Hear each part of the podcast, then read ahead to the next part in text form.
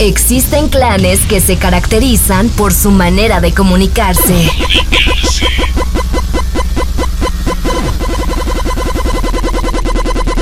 Viven al máximo y hasta se visten distinto a nosotros.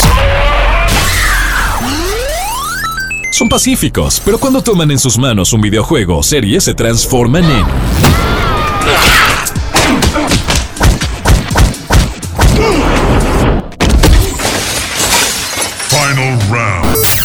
Exabytes. Exabytes. Te presentamos un espacio exclusivo para los gamers, amantes del anime y todas sus loqueras. Exabytes. Exabytes. Finish her. Muy buena gente, bienvenidos a un nuevo Exabytes, un programa realizado por Revista Yume. Como siempre, recordarles visitar nuestras, nuestras redes sociales, perdón, eh, en Facebook, Twitter, Instagram. Nos pueden buscar como Revista Yume y la página web www.revistayume.com. ¿Cómo se escribe Yume? Y-U-M-E, así de fácil. Hoy me acompaña nada más y nada menos que la eminencia Don Jorge. Empezamos mal, eminencia. Gente, espero que estén todos pura vida en una nueva entrega de Exabytes y hoy tenemos un programa bastante interesante. Tenemos la mesa llena y pues saludar a mi compañero y amigo de toda la vida, Don Michael. Hola, hola gente, ¿todo bien? Un saludo de nuevo por acá. Eh, hoy vamos, se pone interesante esto. Hoy tenemos un invitado que nos acompaña y pues queremos darle la bienvenida a Alejandro. Hola, hola, ¿qué tal? ¿Cómo les va? ¿Todo bien? De parte de la Couch, aquí en, en Amistad con Yume, como siempre, este, a traer un poquito de nuestro aporte para, para este programa tan cool que tienen ustedes. Y es que hoy Y nos es que- prepararon un programa, pero o sea, Edu se jaló, así se jaló, se sacó el bajo la manga, De inicio de año. Y nos trae, ¿qué? ¿Qué nos traes, Edu? Pues di, mucha gente se preguntará qué viene a hacer Alejandro aquí, para qué lo tra para qué trajeron ese mae, pues para hablar, ayudarnos a hablar de la saga de Metal Gear. ¿Qué hay que vamos a hacer como cuando hablamos de Star Wars? Hay que hablar un poquito de todo. Y pues di, empecemos de una vez. Este, esta saga inició y si me corrigen porque yo con las fechas soy muy malo en 1987 con el primer Metal Gear y así nada más Metal Gear pelado. Correctísimo, esa es la fecha exacta. Este, este juego salió para MSX, una plataforma pues poco conocida.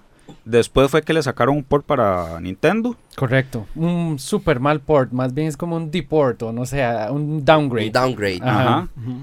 Eh, y luego sacaron eh, una, una secuela no oficial, porque Kojima no trabajó ahí, que se llama Snake Revenge. Que ahí sí no estoy seguro si salió solo para Estados Unidos o si salió solo para Japón. Eh, no, no, digamos, es que Snake Revenge, la cuestión es. eh, era, era como una especie de tratar de hacer un upgrade, pero eh, din, le aumentaron tan poquito que no le dieron mucha pelota. La verdad no sé en qué, en qué, eh, como en qué lugares estuvo, pero pegó más que todo en América. En Japón no recuerdo realmente si, si tuvo mucho, mucha influencia, pero no importaba porque ya los otros habían pegado un montón. Entonces, digamos, no le venía a aportar nada nuevo, mucho nuevo, ¿verdad? Era como, no sé, como estos juegos de Pokémon de antes que, que la combinación lo que hacía era ponerle un poquito más de Pokémon o juntar los dos y ya está, pero no era un gran aporte. Y después este, llegó Kojima y dijo, no, no, no, quítense de ahí, déjenme hacer a mí las cosas como se tienen que hacer. Y salió Metal Gear 2 Solid Snake, que más adelante yo voy a contar más o menos que dónde es que vienen todos estos nombres de por qué uno es Solid, por qué otro es solo Metal Gear. Este, estos dos fueron los dos primeros juegos que salieron canónicamente. Este, no sé, eh, Alejandro, que Alejandro, ¿verdad? Es Ajá. que, es que se, me, se me confunden los nombres, ya la gente sabe. Don Alejandro. ¿Qué don. podríamos hablar de estos dos primeros juegos? Porque vamos, no vamos a dividir el programa en dos, pero sí podríamos dividir esta saga en dos, como en un antes y un después. El antes del Solid y después del Solid. Entonces, primero hablemos sobre estos dos primeros juegos que salieron. qué historia más o menos nos contaban. Y más adelante pues vamos a ir siguiendo. Vamos a tocar la historia a cómo salieron los juegos. No lo vamos a contar cronológica, porque siento que es un poco más enredado y Sí, más extenso. totalmente, totalmente. Se Entonces- enreda mucho la gente. Entonces, mejor así a como fueron saliendo. Yo, yo quiero, quiero aportar algo que leí porque hice mi tarea. A, a ver, a ver, si- a ver qué nota le pongo. No, no, y viera que estuve viendo que incluso en una entrevista que le hicieron a Kojima, eh, Kojima dice que él mismo se enreda con el argumento de la historia. O sea, la historia es un zambrote. Así, quizás sea como la mejor manera de describir eh, el trabajo que Kojima hizo. No, no sé si lo habrá hecho al propio, si esa era la intención, porque es un excelente trabajo. Metal Gear para mí ha sido...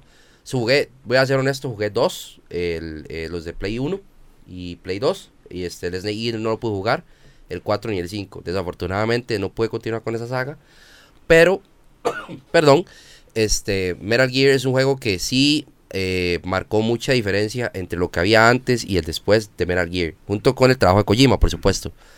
Alejandro, Vamos a ver, eh, el aporte que dice el compañero, eh, lo, lo que pasa con Kojima es que él escribe muchísimo, vamos a ver, más bien, él se entrega muchísimo a la obra, ¿verdad? Entonces a él lo que le sucede es que lo da tanto y lo da todo en esa obra y, di, él es muy perfeccionista. Y siempre trata como de llegar a este punto, ¿verdad? Donde él está satisfecho y él siempre dice, yo saqué este juego, pero me hubiera gustado darle seis meses más, porque tengo un detallillo ahí que me hace falta y no sé qué, ¿verdad? Pero siempre di, le ponen como, como schedules o fechas de entrega, di, bueno, tiene que entregarlo, ya no le podemos dar más chance. Y entonces él se entrega tanto, tanto, tanto, que ya él lo va a terminar ahí. O sea, ya él dice, ya, esta es mi obra máxima, ya yo no puedo meterle nada más a esta cosa. Y ahí y, ya ahí lo deja, ¿verdad? De pronto él se va de vacaciones. De hecho, él vacaciona mucho aquí en Costa Rica, para quienes no sabían. Este, le gusta mucho Guanacaste. Y, y él se va de vacaciones y de un pronto a otro, ya como con la mente despejada, ¡pum! Se le viene un flashazo, ¿verdad? Él siempre dice, este es el último Metal Gear que voy a hacer. Y lo dice desde el 2, desde el 3, desde el 4, desde Peace Walker y hasta, de- digamos, hasta, bueno, ya el 5 que, que al final vamos a llegar ahí. Pero entonces eso es lo que sucede, que tal vez la obra, él trata de darle mucha cohesión, pero él nunca ha pensado como, no sé, tal vez como en la obra de Harry Potter, ¿verdad? Que, que ya JK Rowling le da como, como, como, le da como, di, como este hilo conductor, ¿verdad? Que ya ella me imagino que va pensando como hacia dónde quiere que vaya la historia. En Metal Gear no pasa eso. Él dice, yo en este juego voy a entregar alma, vida y corazón. Y di, no, no, no sé qué va a pasar después, pero este juego va a quedar como yo quiero. Entonces no es, no es como que no sepa, eh, digamos, no es como que se le enrede, sino que él nunca ha tenido esa visión de a largo plazo. Yo, bueno, yo sí aporto por ahí también. Eh, también hice la tarea, leí un poquito sobre Kojima. Qué dicha, que- a ver, vamos a ver. Me parece muy interesante también porque ahora más que está sonando más el nombre de Kojima, ¿verdad? Con los juegos Ajá. actuales. Y aunque Kojima eh, empezó a hacer juegos eh, con Konami desde 1987 hasta el 2005, él empezó su propia producción para poder eh, generar los demás juegos. Aunque todos los demás juegos, él se los, se los atribuye a la producción. Y un dato curioso por ahí que leí, que el logo de la producción de, de Hideo Kojima, que es el, el zorro, es eh, relacionado a uno de los de Al- los temas de- del juego también. O sea, el- es el logo de Fox que sale en 3, en el Metal Gear 3, Solid 3, porque hay, hay que decir el Solid, si no la gente se enreda. Este, estos dos primeros juegos que salieron, la- el primero tuvo la particularidad que los personajes usaban, bueno, le puso cara de famosos. Ajá. Snake Ujú. era Rambo, eh, Big Boss era Sean Connery, y hay otros, eh, había un científico que era Albert Einstein, Ajá, eh, correcto. Kio Marv se llama. ajá. Ujú. Este, y ahí todos los personajes tienen que ver algo con algún, a- a- a- es, está relacionado con alguien Es que famoso. Kojima es muy apasionado de la cultura Del cine. occidental, ¿verdad? Y del cine. Él, o sea, pese a que ama Japón, también ama Hollywood, ¿verdad? Y todo lo que es el cine. Entonces, di, no va a desaprovechar una oportunidad y él siente que, de hecho, eh, Snake es super American boy, ¿verdad? Así como el típico soldado gringo y ese tipo de cosas, pero, pero es muy chido porque al mismo tiempo deconstruye al, al- a la persona, al americano, ¿verdad? Que, bueno, cuando entremos a Solid hablamos un poquito de eso, pero, Pero sí, los jueguillos tienen eso y tienen la particularidad de, de haber salido en una época en donde los shooters eh, eran la bomba atómica, ¿verdad? O sea, todo mundo jugaba shooters contra, era una revolución.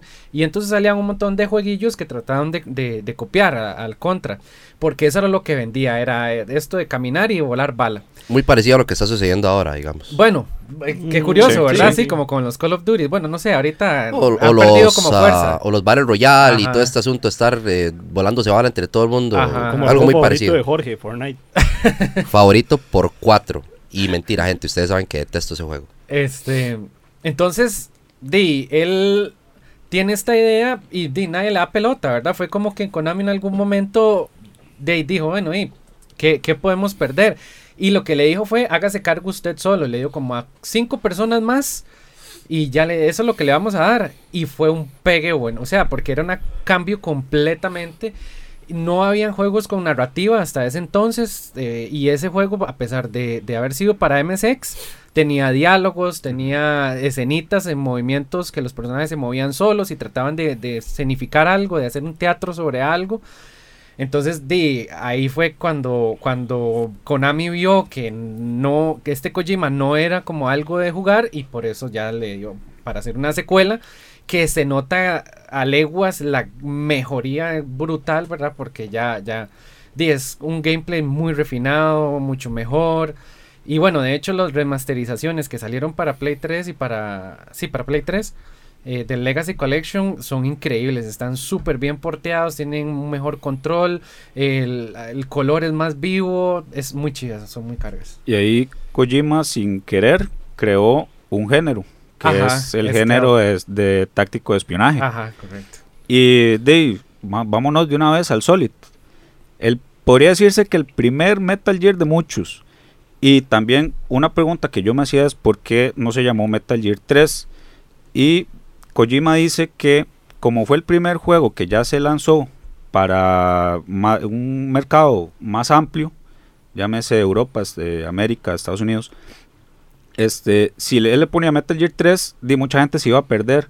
Iba a pasar como lo que sucedió con Final Fantasy. Correcto. Que no, ahí sí bateo.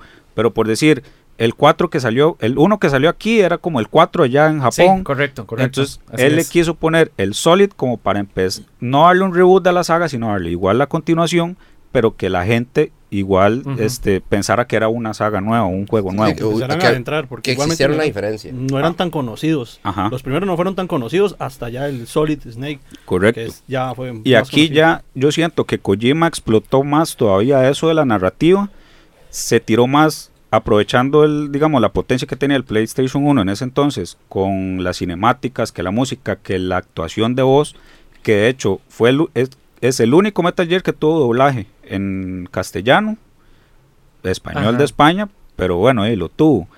Y fue el primero que ya tuvo una actuación de voz que también como otro dato curioso, los actores usan un seudónimo, no usan el nombre de ellos, porque el sindicato de, de actores de doblaje como que no habían aprobado el, el proyecto. Entonces, digamos, David Hayter no se llama así, tiene, sale en los créditos sale con otro nombre. Y así con todos los demás. Pero bueno, hablemos del, de Metal Gear Solid, ahora sí un poquito. Eh, para, para acotar ahí, yo creo que a mí me tiene que cambiar el nombre. Aquí la eminencia no soy yo. Este va a estar volando. yo no sé. Usted sabe, Jorge, cuando es Metal Gear y Star Wars, Ma, sí, pero y casualmente casi que los dos últimos programas que hemos tenido y te sí, ya, ya me dejó atrás a mí todo este muchacho. Ah, no. Vamos a, le vamos a cambiar el, el, el seudónimo, es. Sí, sí, yo, yo puedo decir, por ejemplo, que, este, digamos, en lo personal, ese fue mi primer Metal Gear. Ese fue el que me, me introdujo a mí a los juegos relacionados con Kojima. Ya después del 2, desafortunadamente, como lo dije antes, no lo seguí jugando. De hecho, me gustaría. eh, por ahí vi varias recopilaciones que han hecho y que me interesan porque sé que son juegos muy buenos. Y el último trabajo que yo jugué que estuvo relacionado con Kojima, bueno, aparte del Death Stranding, fue el Castlevania Lord of Shadows, el primero. Pero, eh, este, sí, no, sí puedo hablar de este, sí lo jugué y lo jugué en castellano. Valga En la. español de valga- España. Sí, valga sacar la, la acotación. Porque sí, lo jugué en castellano y me acuerdo escuchar el, el Otacón y se escuchaba espantoso, pero esa era la versión que había y esa era la que había que entrarle. Y aquí fue el debut de muchos personajes, por ejemplo, eh, Liquid Snake, que resultó que era el gemelo de Snake. Eh, también aparece... Ocelot aparece en este, ¿cierto? Ajá, aparece Ocelot. Eh, aparece Cyborg Ninja, pero ya había aparecido en los otros. O sea, Correcto. aparece como Cyborg Ninja, pero ya Grey Fox ya había aparecido en los anteriores. Este, bueno, y toda la, eh, este, Psycho Mantis, eh. Vulcan Raven, Vul- eh, Otacon. Y todo el mundo recuerda siempre a Psycho Mantis por la pelea. El cambio de, el toque de del- control. de que le leía la memory, del cambio del control, que si uno tenía juegos de Konami, por, por ejemplo, para ese entonces mucha gente estaba jugando Castlevania, el Symphony of the Night. Entonces él te lo leía, te decía que, que te, te gustaba jugar Castlevania. Ajá. Que si jugabas otros juegos de, de, de Kojima, este, entonces de él, Konami, más bien. de- sí. de- ajá, él también te los decía. Ahí no sé si, eh, bueno, Monster Rancher era un juego de, de- de Konami, pero también un dato curioso, eh, yo jugando el, el Monster Rancher, usted, había una parte que usted creaba los monstruos y metía un disco de otro juego, y en uno usted metía el, el juego de Metal Gear y le aparecía un monstruo con la bandana de, Ah, Snake. de Snake. Ajá. Entonces un dato curioso también de que esa ese nueva invención o ese nuevo sistema de que usted cambiaba el control, de que metía un disco, pues también fue un gran pegue en su momento. Y Don Alejandro, ¿qué nos tenés que decir de este Metal Gear?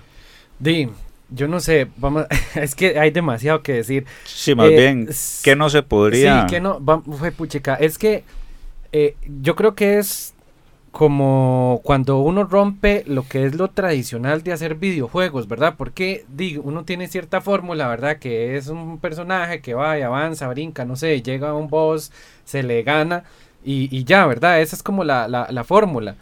Y eh, este señor Kojima viene a romper todo eso porque empieza a mezclar con mucha más fuerza la parte cinematográfica. Entonces, ya usted, a la, a la hora de tener diálogos y una historia tan bien construida, tal vez no tan bien construida, pero si no es bien dirigida, ¿verdad? Porque eso sí tiene Kojima, que la dirección es, o, o sea, uno llega al punto con el sentimiento que Kojima le quiere transmitir a uno. Si uno quiere llegar a un plot twist, él te lo va construyendo, construyendo, hasta que uno dice, ¿cómo es que Liquid estuvo todo el día, eh, todo, el juego detrás de la radio y es el villano final, ¿verdad? ¿Cómo, cómo me hizo el Kojima llegar yo hasta aquí? Eh, entonces, todo, todo va muy bien dirigido y eh, parte de esta mezcla y parte de esta revolución es que estos elementos cinematográficos le agregan personalidad a los villanos. Entonces, ya que, por ejemplo, no sé, a diferencia de un Link, ¿verdad? Que la personalidad de él lo va definiendo los personajes con los que uno va hablando, ¿verdad? Y lo que uno va haciendo. La personalidad de Snake se define con su propio diálogo, con sus propios pensamientos y los villanos conversan con él, ¿verdad? Él no es un, un, un, un soldado de matar, ¿verdad? De llegar y, y hacer un despelote ni nada, sino que siempre hay una conversación previa mm, y, y uno los va conociendo por codec y uno los va conociendo por otros personajes. Entonces, digo, uno, uno llega y mata a Sniper Wolf y uno dice, yo no quiero hacer esto, ¿verdad? O sea, y, y, y que vienen esta parte de los lobitos, ¿verdad? Y que Ujú. aullan y, y como que ella se desaparece en la nieve. Es una vara increíble, o sea, uno decía, pero yo qué estoy jugando, esta vara... eh, o sea, es una revolución completa. Uno no había jugado nada así hasta el momento y, y eso le regala a uno Metal Gear. Yo, el eh, primero y... En, en mi infinita ignorancia en ese entonces, yo no lo jugaba, el que lo jugaba era mi hermano. Entonces Ajá. yo lo veía él jugar. Y recuerdo que antes de la pelea de Sniper Wolf, eh, el personaje que mataba era a Meryl. Ajá. Entonces yo cuando jugué el 4, Meryl vuelve a salir y yo, pero usted no se había muerto. Entonces ya después tuve que buscar la vara y ya vi que depende de lo que uno hace, Ajá. puede morir uno, puede, o sea, hay varios finales. Bueno, hay dos finales. Dos. Pero Meryl sí, canónicamente Meryl sí, sí sobrevive, igual Otacon. Este, yo la verdad es que el, tengo que, ahí tengo que confesarlo, el 1 sí lo jugué, pero nunca lo terminé. Ujú. Porque tenía que buscar algo que ahorita no recuerdo. Ah, un buscaminas. Era como un rastreador de minas. Ajá. Nunca lo encontré, entonces me harté y no quería buscar una guía. Ajá. Entonces no lo pasé. Pero sí le doy el mérito a, a este Metal Gear Solid de lo que hizo, de los personajes que introdujo, de toda esa historia, porque de verdad es bastante compleja. Y de verdad que uno va como con el conocimiento único que tiene Snake. Digamos, conforme vos vas avanzando en la historia, y vos ahorita lo dijiste, este, la misma historia te va cacheteando. Te, por ejemplo, al final te das cuenta que, que Miller de ahí era Sí, sí. Liquid. Que- Mejor plot twist ever. Ajá. Sí. Que eh, Garganta Profunda era Cyborg Ninja. Ajá. También, ay, había otro más. Bueno, esto lo de. Bueno, el lo mismo de- Campbell, digamos, Ajá. o sea, al puro final, di que, que, que, di, están en realidad mandando a Snake a una misión suicida. ¿verdad? Y cuando ellos se pelean, es tensísima esa parte, cuando ellos se pelean en codec, porque le dice, Coronel, usted sabía esto todo el tiempo. Sí, y, y una de las. y de ustedes las- querían el Metal Gear para ustedes. Entonces, todo el juego uno piensa que uno está haciendo algo para el bien del mundo y en realidad usted está capturando Metal Gear para dárselo al gobierno gringo, ¿verdad? Entonces uno se siente estafadísimo, pero bueno, y tiene que terminar la misión y tiene que seguir adelante, pero ese, esos plot twist un- no un- habían en videojuegos, un- no habían. No, y una de las condiciones que había dicho Snake para aceptar la misión era que no le ocultaran nada, que todo se lo dijeran. Ajá, Y incluso esta Naomi ajá. Le inyecta ahí una vara, es que para sobrevivir en, bueno, soportar el frío, y lo que le inyecta es un virus que lo que hace es que escoge a, cierta per- a ciertas personas para matarlos de un ataque al corazón. Es de los famosos nanobytes que eran en aquel Los na- El no, Fox na- nanomachines. ajá.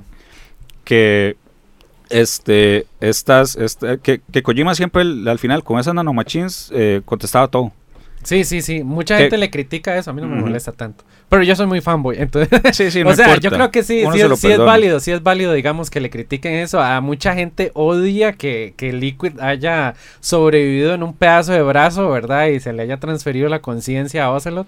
A mí no me molesta. me parece chido. no, y es que igual es un videojuego no es no es realidad es ficción Ajá. este bueno pasemos bueno Yo, yo- este, yo tengo una pregunta. Yo sé Michael, que lo dígame. quería decir, pero se lo voy a dejar. ¿Por qué Solid?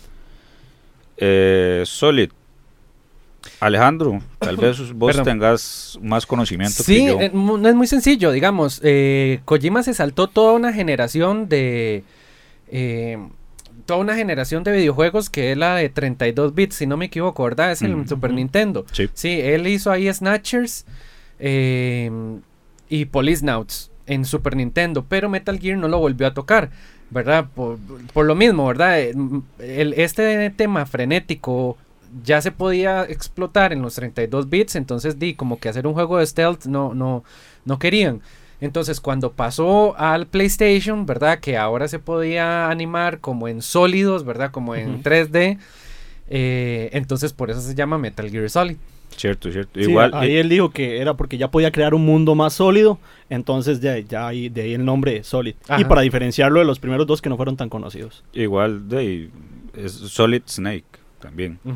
Pasemos al más infravalorado, pero para mí el más oscuro, el Metal Gear Solid 2. De acuerdísimo con ese comentario. Ah, es un hombre de cultura, Alejandro. Yo lo único que puedo aportar, no, mentira, no, no, lo que yo puedo decir de este juego es eh, Raven. Eh, a mí me, me Raiden, Raiden. me gustó mucho ese personaje. La verdad es que considero que, a pesar de que he escuchado mucha gente que dice que el personaje es completamente inútil y en, en ciertas cosas pasa hasta, hasta desapercibido, eh, a mí me gustó el, el personaje de Raiden y el haberlo utilizado y todo lo que él va haciendo durante el juego y cómo se va a y cómo él se relaciona con con eh, Snake hasta el punto de, de que se veía que había como una admiración muy grande por parte de Raiden hacia, hacia Snake y todo el asunto, a mí me, me gustó mucho. El juego me, me cuadró demasiado, especialmente el brinco gráfico que hay del de Play 1 al de, al de Play 2, que fue algo demasiado jeta, la verdad. y es que aquí ya a Kojima se le salió el, el ¿cómo se llama esto? El, el, el troleo. Ya que digamos que en el prólogo uno usa a, Snake y ya el resto del juego te lo quitan, te lo hacen, te hacen dar, bueno, te dan la idea de que Snake muere en, en lo, el, en lo del barco y te dan otro personaje completamente diferente, una historia que pues sí va ligada, pero que di, mucha gente no le gustó, por eso mismo, porque no es Snake. Pero yo siento que más bien este personaje este, di, le da como cierta frescura a la saga y también que lo que vos dijiste, que mucha gente le critica que pasa, que pasa como, no sé, como en, en, en- en- otras. Pero ahí hay que entenderlo, el MAD estaba siendo manipulado. O sea, el MAD no sabía a lo que lo mandaban. No, bueno, había algo ahí por debajo de la mesa. Y Este, di, no sé, a mí la verdad el personaje me agradó. No me pareció, no me pareció tan mal. Michael, ¿usted lo jugó? Sí, bueno, yo jugué el 3. Que para ir- Entonces, entonces más tardito. entonces Bueno, más tardito, Michael. Pero no, no, pero, no, pero, no no, importa. pero el 3 el, el, el Solid Snake. El, el Snake Eater es, perdón. Ajá, sí, Ese sí, fue... Sí, el 3. Sí, el sí, el 3. Sí.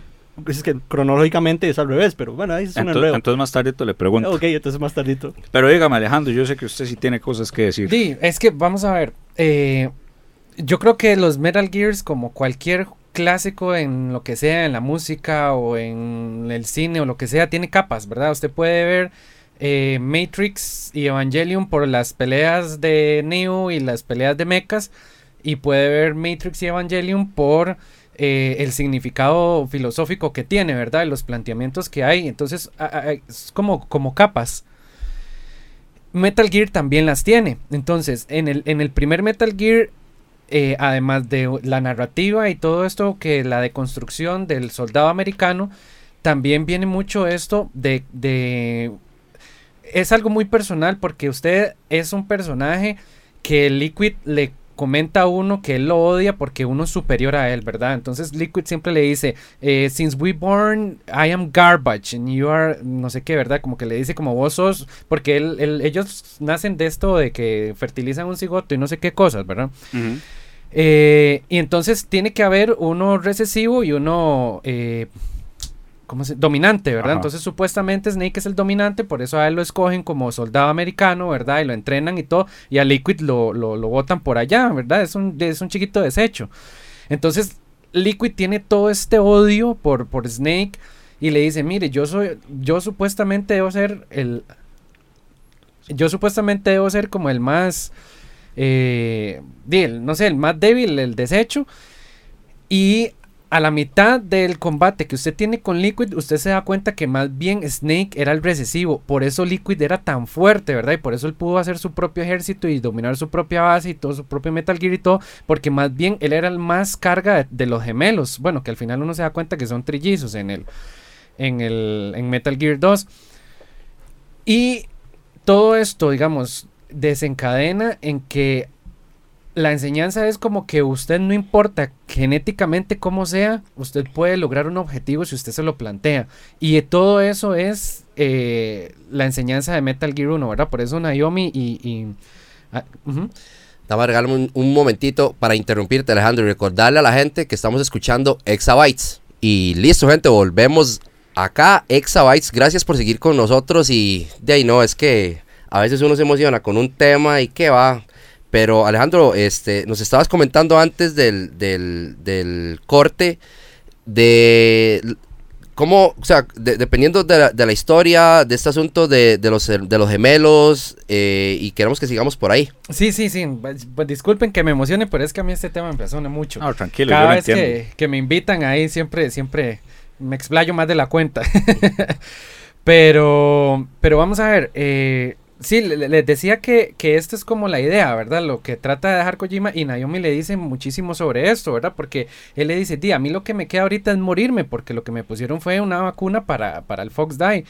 Y entonces ella le dice, di, genéticamente no importa lo que a usted le esté pasando ahorita, usted nada más haga lo que tiene que hacer y, y entonces sale esta cancioncilla, ¿verdad? De The Best Is Yet To Come y entonces hay uno como que, como que le pega, ¿verdad? Ahí el juego te, te, lo que vos decías ahora, te abofetea y es como la cachetada más fuerte que te da porque, di, yo creo que a cualquier persona le pasa eso, ¿verdad? Que, ay, yo soy el más chiquitillo, el, el de piernas más flacas, el más gordillo, el más no sé qué, ¿verdad? Todos estos defectos que se puedan ver y, y, nos, y, y a través de esos defectos se ponen murallas en donde no logran objetivos y el juego le trata a usted de enseñar que eso no es así. Entonces, cuando viene el 2, a Kojima, después del 1 le hacen una entrevista, ¿verdad? Y le dicen, ¿sabe qué?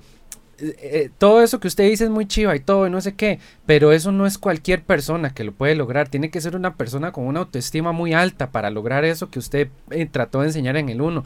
Entonces él pone a este personaje Raiden por dos razones. La primera, porque él quería que pegara más en América, porque el, juego, eh, evidentemente, en Asia sí fue un gran pegue, en América también, pero no tanto como él quería.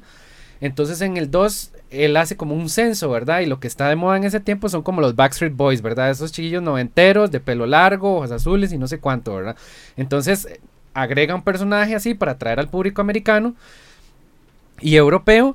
Y además, eh, lo que vos comentabas ahora, se me fue tu nombre. Jorge. Ah, bueno, la eminencia era. Eminencia, La exacto. eminencia, sí, ya no se me va a olvidar. Muchas gracias. Lo que comentaba ahora la eminencia de, eh, de esta admiración que tiene Raiden por Snake. Entonces, el juego está muy bien dirigido porque cuando usted empieza a jugar con Raiden, usted ve todo. Digamos, cuando usted llega a un lugar, ya Snake ha pasado por ahí. Y entonces están los guardas eh, o muertos, o están eh, acostados, o están dormidos, o algo está destruido, una puerta está abierta, unas cámaras están. Entonces usted ve la leyenda a través de Raiden. Y eso es chivísima, ¿verdad? Porque di, él, él dice, fue pucha, este carajo es, no sé quién es, pero, pero es carguísima, ¿verdad? Y, y entonces a Raiden le hablan por, por codec y le dicen que no se sabe quién es, si es un infiltrado un, o un agente tercero y no sé cuánto. Pero es mucho esto, esta, esta doble cachetada que quiere dar Kojima, que él dice, no solo la gente que tiene muy buena autoestima puede lograr objetivos, también otra persona que esté en las mismas condiciones de Snake, ¿verdad? Porque a, a Raiden lo ponen en este plan del famoso S3, Ajá. ¿verdad? De que, de que es tratar de recrear al soldado perfecto porque consideran a, a Solid Snake el soldado perfecto. Entonces dicen, si podemos agarrar un niño y hacerlo así, este, di, todos los niños van a ser soldados perfectos igual que él. Y, y, y por ahí anda el asunto. Y que todo, digamos, toda esa parte del juego de Raiden es muy similar a lo que hace Snake en Shadow Moses. Ajá, exactamente. Correcto, ¿verdad? Como que los villanos ahí tratan Ajá. de, de medio parecerlos y todo ese tipo de cosas. Entonces, esa es la idea, ¿verdad? Tratar de, de hacer un ejército de super soldados porque se dan cuenta que no lo pueden hacer como con químicos, pero entonces tal vez los podemos formar. Pero es muy chido porque di, Raiden aprende mucho de Snake, de todo lo que él le habla y además no pierde su propia identidad, ¿verdad? Porque él dice, yo no me voy a convertir en Snake, sino en una mejor versión de mí mismo, ¿verdad? Entonces, eh, es, es, es increíble, es chivísimo. Y aquí aparece el tercer Snake, Ajá. el Solidus Snake, que ese sí ya lo matan y no, bueno, aparece como el cadáver en el cuarto. Correcto, nada Pero más. nada más. Ahora sí, Michael, llegó su momento. Ahora Metal sí, ya- Gear ya, Solid puedo brillar. 3, para mí en lo personal, mi favorito. Sí, para mí también, aparte de que fue el primero. Para la gran jugué, mayoría. Sí, Y como igual que Michael, fue con el primero que yo entré. Yo Sí. primero jugué el 3 y ahí me tiré todos los Yo demás. puedo decir lo que yo escuché del juego, que mm, la gente en aquel momento, cuando el juego estuvo en su, en su apogeo, decían que aparte de ser el más completo, era el más realista y era el más difícil de los que habían salido hasta ese momento. El, eh, y también las gráficas eran geniales. O sea, yo- quizás eh, fue uno de los juegos que logró llevar esa consola a, a su límite. Sí, En- porque eh, para, para hacer un juego de la misma generación que, sal- que el Metal Gear Solid 2, hay una diferencia muy grande. Sí, sí, de hecho, eh, sí se hablaba de que a nivel gráfica, este fue uno de los pocos juegos que logró llevar el PlayStation 2 hasta su hasta El su límite. digamos, eh, en cuanto al, a lo que la consola podía dar. Antes de que sigamos con el Snake Eater, sí quería hacerles una, así, la, la pregunta Exabytes. Este, imaginen su juego favorito, su juego favorito que no sea de zombies. La pregunta es, ¿le agregarían zombies al juego? Nada más sí o no, Edu. No. ¿Cuál es el juego? Eh, ¿Favorito? ¿Sí? Eh, hijo de pucha. No me diga eh, Fortnite, mae. Sí, no, mentira. No Eh. Ya- no, ya el Fortnite tiene. ya tiene zombies. Eh, di, no, Metal Gear, eh, el 3. Ok. Michael. eh, yo sí, igual no es muy relevante porque me gustan los RPG, entonces la mayoría ya tiene. Daisy. Final Fantasy, por ejemplo. Ale, Yo no, tampoco. ¿no le agregaría? No. No, la pregunta viene a raíz de que fue, ha sido uno de, las, de los temas que causaron más polémica eh, en los últimos tiempos de, de juegos que no tenían esto incluido, como el Call of Duty, por ejemplo, y le empezaron a añadir zombies. Corríjame si estoy mal, pero a un Metal Gear le hicieron eso, ¿cierto? Metal Gear Survive, que ese no existe y, y no lo vamos a hablar y no Correcto. existe. Eso, eso es como la película de Han Solo, no existe. no Ok, existe. entonces por eso era precisamente que quería tocar este tema y hacerles esa pregunta. La necesidad tan extraña que hubo hace unos cuatro años, tal vez unos cinco años, de agregarle zombies a todo lo que a todo lo que hubiese. Yo no puedo opinar al respecto porque mi juego favorito es un Resident Evil. Entonces, hasta aquí hiciera la pregunta. ¿Le, quitara, ¿Le quitaría los zombies usted? Eh, de imagínate. De lo podría hacer como Silent Hill. de- o podría ser el Resident 4, que no era zombies. Pero en fin, esa era la pregunta Exabytes de hoy, gente. Y seguimos con entonces Con Metal Michael. Gear 3 Michael. Bueno, yo ahí sí, eh, como dice Jorge, el juego fue una revolución en cuanto a gráficos. Sí recordemos que habían juegos que tenían eh, temáticas muy parecidas en cuanto a lo que eran shooters y de táctica o espionaje, como los eh, Simple Filter, los Splinter Cell, pero sin embargo, este Metal Gear viene a cambiar todo. Porque, bueno, para mí en lo personal, eh, poder, no sé, moverse libremente por el escenario, eh, interactuar con los animales, que, era otro. Yo me acuerdo que usted se agachaba, mataba una serpiente y se comía el huevo de la serpiente y le daba vida. El tema de la autocuración y demás, que también fueron temas muy llamativos en su momento. Y yo creo que también eh, estos juegos fueron como pioneros en el tema de, de tener al personaje cronológicamente hablando, de darle como el enveje- envejecimiento que se merecían. ¿verdad? Recordemos que pasan por una etapa de, juventud y, y ya vejez, y estos Metal Gear se caracterizan por eso. Porque también, digamos, de toda la trama eh, vienen y usted ve las diferentes etapas de los personajes. Bueno, el 3 no es Solid Snake, es Big Boss antes de ser Big Boss, que aquí lo, lo llaman como Naked Snake. Este, y al- algo también que me gustó bastante de ese juego era, digamos, l- la parte inmersiva que tenía, como por ejemplo con el camuflaje. Ajá. Eso es eh, otra cosa que yo que vos- mencionar. Lo que vos dijiste la, del... la típica caja, que para mí eso era un elemento, sea, el elemento sorpresa de estar metido en una caja o las revistas. Yo me acuerdo que usted tiraba una revista Ajá. y los soldados se quedaban viendo y, y ese tema, digamos, de, de interactuar, poder interactuar con casi que todo el ambiente en su momento, ¿verdad? La- las capacidades que tenía la consola, pero eso era algo revolucionario y, y él, o sea, lo atrapaba. Aparte que los Metal Gear se caracterizan por tener una buena narrativa y, y sus buenas escenas, ¿verdad? De, de cinematográficas. Sí. Entonces eso lo atrapa a uno más todavía. Y como, como decía, le- le- bueno, eso del camuflaje, el, lo de sanarse, o sea, que no era nada más tenga un, un paquete, de- un botiquín. Sí, no. no. papi, ahí tiene que sacarse las, las flechas, tiene que vendarse el brazo, tiene que ponerse... quebrado, y- ajá, si se le quebró un dedo, póngase una tabla.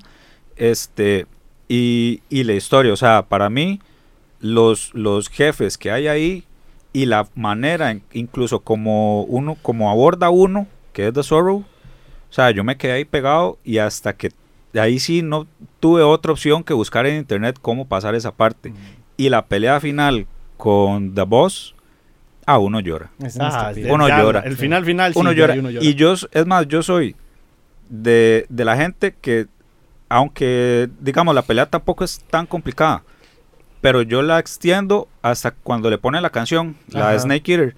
Ah, yo la, yo la dejo, yo la dejo. O sea, pelear, o sea, esa pelea con esa canción, ah, es que no, no puede uno. Ajá. no se concentra uno, pero, no- pero no, en, sí el juego, para mí, por ser el primero, pues sí es la joya, la joya que marcó toda la generación. De ahí en fuera, pues lastimosamente, por temas de consolas y de presupuesto, no pude jugar los demás hasta el Phantom Pain, que fue el que jugué ya después, pero este, para mí, eh, la saga Metal Gear es, es otro nivel, como bien caracterizado de Kojima. Vale, ahora sí, los micrófonos son suyos. No, no. Eh, di, vamos a ver, en el, en el primer Metal Gear el tema es genes, ¿verdad? Los genes. En el segundo son memes, los memes, ¿verdad? Que es un tema que Kojima vea que antes de existir los memes ya él los traía, ¿verdad? Que es esta teoría de la, del, del código de información ya no se pasa no so- solamente a través de la, la mezcla genética, sino también a través de la mezcla del conocimiento, ¿verdad? Que ahí es donde salen los memes. Y en este tercero es East and West, ¿verdad? El tema. Entonces, di, es, es de nuevo, ¿verdad? Otra, otra clase de historia. Porque de ahí uno está acostumbrado a leer en los libros del colegio que eh, Estados Unidos son los buenos y Rusia son los malos, ¿verdad? O Alemania son los malos. Y entonces di que hay una pelea entre ellos porque unos eh, son buenos y otros invaden y no sé qué, ¿verdad? Y ahí el juego le rompe a usted absolutamente todo, ¿verdad? Porque eh, di, Davos no es el enemigo, ¿verdad? Y más bien ella lo dio todo por el país. Y, y- y la- y lo que hacen es condenar la muerte, ¿verdad? Mandarle al mejor soldado que existe después de ella. Y ella misma toma ese sacrificio, ¿verdad? Ella se mete en el papel de ponerse como la gran malvada de que ella tiró ese misil nuclear, que fue la primera que atacó, ¿verdad? El mini misil nuclear, que fue la primera que atacó y toda la cuestión. para, para que no hubiera una, una, una guerra mundial.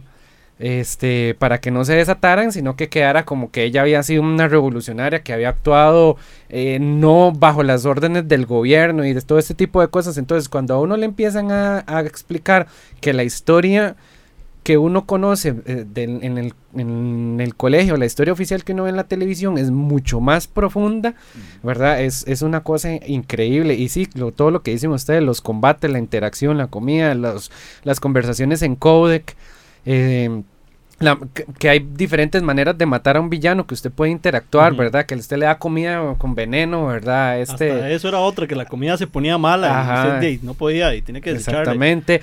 La, y, y como todos los Metal Gears, ¿verdad? Este, van como en una curva ascendente y después llegan a un pináculo ahí exorbitante. Porque di, la, las- la última, el último tercio del juego, lo que es toda la pelea contra eh, contra. ay, se me acaba de ir el nombre. Volgin. Bon- contra Vol'jin es una estupidez, ¿verdad? Cuando usted va en la motocicleta y que usted llega rapidísimo para tirarle los balazos a los puentes. Bueno, Eva es un personaje estúpidamente bueno. Bueno, todos los personajes de esa cosa es increíble, ¿verdad? Cuando ella le canta a uno mientras uno está subiendo las escaleras, es, bueno, no es demasiado. Y, y- que uno estalla la- las, las, minas esas en el puente y sea, usted ve el Shagoho cayéndose y ya usted dice, ok, ya, lo logré, ¿verdad? Ya, ya estoy con el corazón a full. Y después el Shago sale volando uno dice, pero qué, o sea, ese es el mejor juego de la historia. y ojo, no es mi favorito, ¿verdad? Pero esa vara le explota a uno, ¿verdad? Y, y que ella se monte en la moto y le diga, vámonos, sigamos, no nos podemos rendir y no sé qué. Entonces es, es muy, muy chida, o sea, una cosa impresionante. Y sí, Da Boss es un personaje estúpidamente bueno también. Eh, yo creo que es la primera vez que yo escucho a una persona tan apasionada hablando de un tema. Qué rajado, qué rajado, gente. Verdad. gusto, ¿ah? No, sí, en serio. O sea, y, y lo mejor de todo es que di, se ve que sabe. no, hay que, no hay otra cosa más que decir. Y bueno, Snake Eater daría para hablar cualquier cantidad, pero desafortunadamente, pues Exabytes tiene un límite de tiempo. Y corre y corre. Y Vamos entonces vamos por el 4. rápidamente. Eh, di, el único que salió para Play 3, Ajá. eh, el único que es exclusivo de Play 3, los demás sí han salido en otras consolas. Eh, di, ¿Qué podemos hablar del 3? Di, en realidad está muchos cabos sueltos que dejó el 2. Ujú. Eh, Sí. res- eh, resuelve muchas cosas para mí de, de buena manera. Y aquí sí a Kojima se le salió Ajá. lo cineasta. o sea, Sí. de todo el juego, ¿qué podría decirse? Como 30, 40% son cinemáticas. Pero entretienen. Bueno, a mí me gustaron. Sí, sí, eso divide mucho al público, ¿verdad? Porque hay una gente que en definitiva dice que eso no debió haber pasado, que Konami le debió haber puesto un freno a Kojima y decirle ya basta, suficiente, ¿verdad?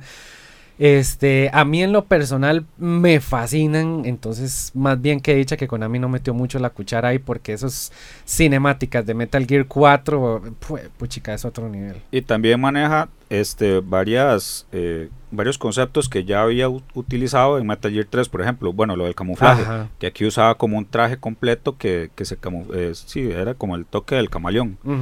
Eh, y también el CQC, que Ajá. Snake dice que él no usaba CQC porque no quería tener nada relacionado con Big Boss, Correcto. porque él se lo había enseñado. Pero aquí sí se vuelve, bueno, él lo vuelve a utilizar. Y también di, ya aparece Raiden otra vez, pero como un Cyborg Ninja. Es increíble también, sí, sí. El personaje favorito de Jorge. No, yo eso sí, me acuerdo que en aquel tiempo sí lo había leído. Sí, sí lo había leído y es vacilón. Ustedes saben, o sea, vieran lo que yo anduve buscando ese juego para darle. Por lo mismo, porque el personaje me había gustado mucho, pero en aquel tiempo no pude, desafortunadamente. A mí me lo prestaron. A mí- de- yo la primera vez que lo jugué fue porque me lo prestó un amigo y ya eventualmente me compré el Legacy Collection que ya traía todos, entonces ya, ya, ya lo tuve yo. y en aquel tiempo comprar un juego de Play 3 era, era cosa cara. En Sí. aquel tiempo todavía ya todavía eran caros. Es que ya ahora ya usted consigue un juego de Play 3 como comprarse un pop en una pulpería, pero Qué en aquel tiempo no era así. Pero bueno, Ale, ¿qué podemos hablar del Metal Gear 4 rápidamente? Sí, no, no, de, es, es, es, es como lo que vos acabas de decir en realidad, sí, sí, como siempre Kojima decía, ya esta es mi última obra, entonces ya él estaba llegando como a los cuarenta y tantos años, cincuenta años, ya estaba casi llegando a, a- a la mitad de siglo y entonces de ahí él se identifica mucho con su personaje, con Snake, entonces le da como esta oportunidad, dice voy a explorar yo esta parte que ya yo siento que estoy entrando a la... A pesar de estar tan joven, ¿verdad? Porque 50 no es tercera edad todavía. Y se ve. Sí, se ve joven. sí, porque ningún chino envejece. Yo no sé qué comen ellos allá. Rajado. No, es que comen muy bien, entonces dice, conservan muy bien. Pero, pero sí, y, entonces explora mucho, mucho esto de, de, de un héroe. e- Es, es muy quijotesco, creo yo, ¿verdad? Porque, di, igual que el Quijote de la Mancha, eh, es, un, es una persona ya muy entrada en edad que quiere toda- que todavía cree en el, en el, en el sistema caballeresco que no, que ya había dejado de existir, ¿verdad? Que la gente decía, para los caballeros, ¿para qué? Eso no, ya no existe, eso ya pasó de moda, ya no, ya no hay que. Y, y Don Quijote cree eh, a toda costa en ello. Y yo creo que mucho de eso es este Solid Snake, ¿verdad? Que es el héroe ya cansado, ya viejo y todo, pero con esa convicción que todavía él tiene de, de, de ser un, Aunque no sé, digamos, aunque él siempre dice que no es un héroe, ¿verdad? Es ese heroísmo que a él lo mueve.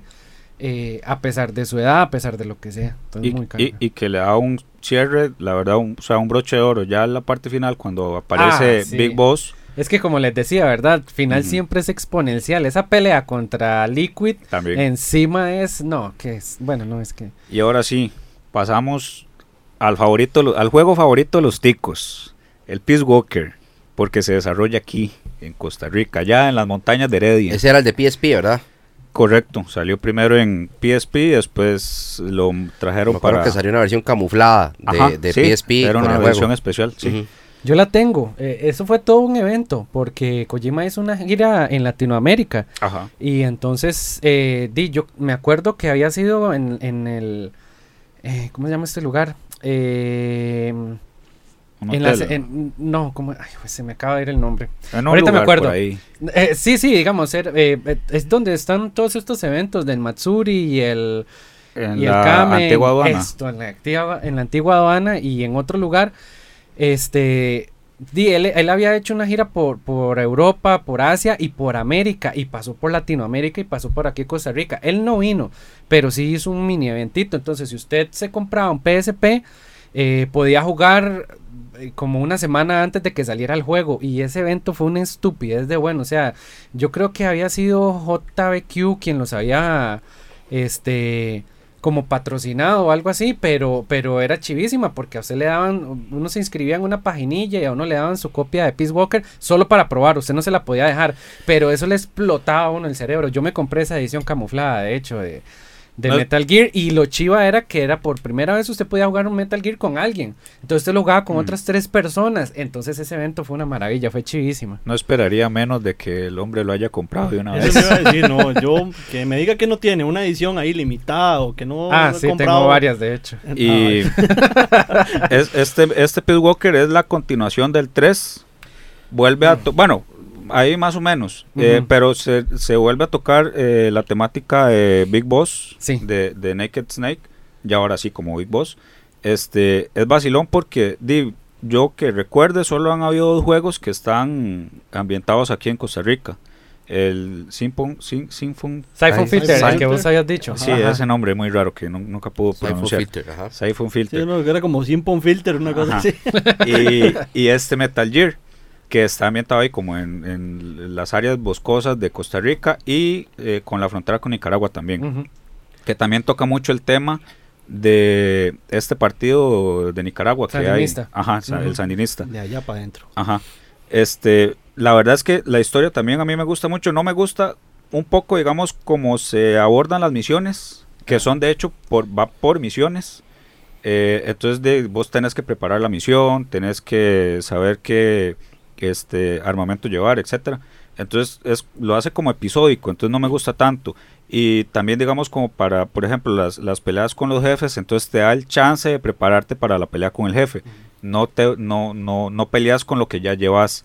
Entonces eso como que, mm, no sé. Pero igual la historia sigue siendo buena. Tiene ese plot twist con Paz y con Ramón Galvez.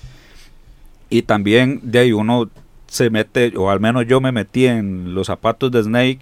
Y yo dije, Davos tiene que estar viva todavía. Tiene que estar viva.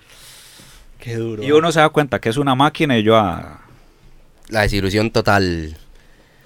Ale, Este es mi juego favorito de toda, toda, toda la vida. O sea, sobre todos los juegos que existen en la humanidad, sobre, no sé, God of War o Sura's Wrath o todo lo que exista, Resident Evil, este es mi juego más favorito de toda la vida. A mí me explotó la cabeza que, que hicieran un Metal Gear aquí en Costa Rica. Amo el gameplay, amo que sea episódico. Eh, de esto, todo lo que vos no te gusta, a mí me encanta. Ca- Cabe, Esto- cabe recalcar que lleva una camisa de Peace Walker por Sí, aquello. Ajá. sí, sí. Este, es que vamos a ver el, el tema. Bueno, eh, hay un juego intermedio entre esos dos, eh, entre entre el 3 y Peace Walker, que es Portable OPS, ¿verdad? ajá, correcto. Este, que la gente también lo infravalora mucho como el 2, pero es un juegazo, tiene un soundtrack increíble y, y habla mucho de los inicios de Snake como guerra de guerrillas, ¿verdad? De esto de, de empezar, porque él está como en- de, de Big Boss, él está aislado en, un- en una cabaña y no quiere hacer nada, entonces se lo traen para, para hacer una misión, se lo traen secuestrado, de hecho, y, y de no le queda de otra. Entonces él dice, no, yo me salgo de esta cárcel y me largo. Yo no, yo no quiero volver a ver nada, o sea, no tengo nada que ver con ningún gobierno, con ningún ejército, con nada. Y, y él se da cuenta de que este personaje, Jin, ¿verdad? Que es el villano principal de Portable OPS, está formando un ejército de gente que no sabe para qué está peleando, pero él les empieza a meter como, como cizaña y no sé qué, ¿verdad? Hagamos un ejército, tenemos que hacer esto y no sé qué. Y Snake dice, pucha, yo no me puedo quedar sin hacer nada. Entonces es como el inicio del Big Boss, como el reclutador de... de como el reclutador de gente que pelea por un bien mejor, ¿verdad? No por un bien de un país o por un pueblo, por una patria, sino por un bien de por la paz. Y en Peace Walker, ¿verdad? Valga la redundancia, por eso se llama Peace, ahí es donde se concreta, ¿verdad? Porque ya él sabe esto de guerra de guerrillas, de reclutar gente, y entonces en Peace Walker ya viene y trata todo este tema. eh, impresionante, ¿verdad? De, de estos sandinistas y todo. Y cuando, bueno, lo compara mucho con el Che Guevara. De hecho, a, a Kojima se le ocurrió ese juego en un, pa- en un paseo que él vino a Costa Rica, lo que yo les decía, que viene a Guanacaste, y él vio a una persona con una camisa del Che Guevara y le interesó la historia y empezó a investigar. Y entonces hay muchas comparaciones, ¿verdad? Cuando a él lo capturan, que le dicen es el hombre nuevo, al 30 muerto a los 33 años, igual que el Che, y no sé qué. Y después entran todos los sandinistas y, y están como volando y con helicópteros y no sé qué. Y atrás de los sandinistas, si uno le pone cuidado, se forma la imagen del, del- de los papás de Chico y de, y de la de, de- ¿cómo es? Amanda. Ajá. Y entonces como que todos ellos en pelota forman el rostro de él. Es una parte pero exageradamente buena. Eh, y entonces de, esta vez no te vamos a dejar morir como el Che, le dicen, sino que vamos a estar contigo y no sé qué. Y ya después la parte de Davos a mí me fascina porque, di, el final es que, que ella es tan, tan guerrera, ¿verdad? Porque di, eh, Strangelove le, dice, pero porque usted dio la vida por un país que la, que la destruyó, ¿verdad? Que, que la pisoteó, que, que, que la trató de lo peor, ¿verdad? Y The Boss siempre lo que buscó fue eso, como la paz, ¿verdad? Da- eh, eh, y en esta parte, ¿verdad? Cuando, cuando Peace Walker ya eh, está haciendo toda esta, toda esta cosa para que, para evitar que los misiles lleguen, ¿verdad? Di, ella está tirando esa señal que supuestamente todos los países se van a atacar y no sé qué, ¿verdad? Y entonces está este tipo que está al final de Metal Gear 3, que está en la, en la, en la condecoración de Snake, y le dice, bueno, ¿y qué? Ajá. Eh, y le dice, ¿y ¿qué, y qué, qué qué es lo que vamos a hacer? No sé qué. Y entonces le dice, yo soy Big Boss y le hace, pruébelo. Y entonces le echa un discurso increíble de cómo él estuvo ahí y de cómo era Boss, ¿verdad? Porque dice, ¿y por qué usted no le dio la mano al presidente? Y el Snake le dice, porque yo sé a quién mi lealtad le debo. Entonces es demasiado increíble y ya que ella se tire sola, porque ella no, no está viva, pero su programación es igual que la de The Boss. Entonces ella dice, yo aquí tengo que sacrificarme otra vez. Entonces ella mueve al robot a que se tire en el lago Cosibolca y ya yo estaba explotado llorando que yo ese es el mejor juego del mundo. Señores, entonces se nota que le gusta. Ah, el Peace Walker. Peace Walker es increíble. Vamos a dejar el 5 por afuera porque no nos va a dar chance. Y porque no vale la pena, digamos, echar todo el... Sí, la verdad hay mucha es gente que un no le juego gusta. excelente en Pero gameplay, entonces, pero qué porquería de historia. pero entonces rápidamente vamos a esta sección que vamos que va a ser el cierre de cada programa ya que autodenominamos ex 8, Och- bits. ocho bits. 8 bits. Entonces va a ser como un top así rapidito. Entonces, en el número 8, el primer Metal Gear, para mí. Luego, Metal Gear 2, número 7. Número 6, Metal Gear 5. Luego, Metal Gear 2, Metal Gear, Me- Metal Gear Solid 2, Metal Gear Solid, Metal Gear Solid 4, Peace Walker número 2 y el primero, Metal Gear Solid 3. Y con eso, señores, cerramos. Muchas gracias por habernos escuchado este, una vez más. Muchas gracias, Michael, Ale, el invitado, la eminencia Jorge. Nos escuchamos la próxima semana. Como dijo Big Boss, aún no ha terminado. Ujú. Mantenete atento, porque pronto otro podcast con lo más importante del anime. Historietas y gamers en Nixabytes. Finish her!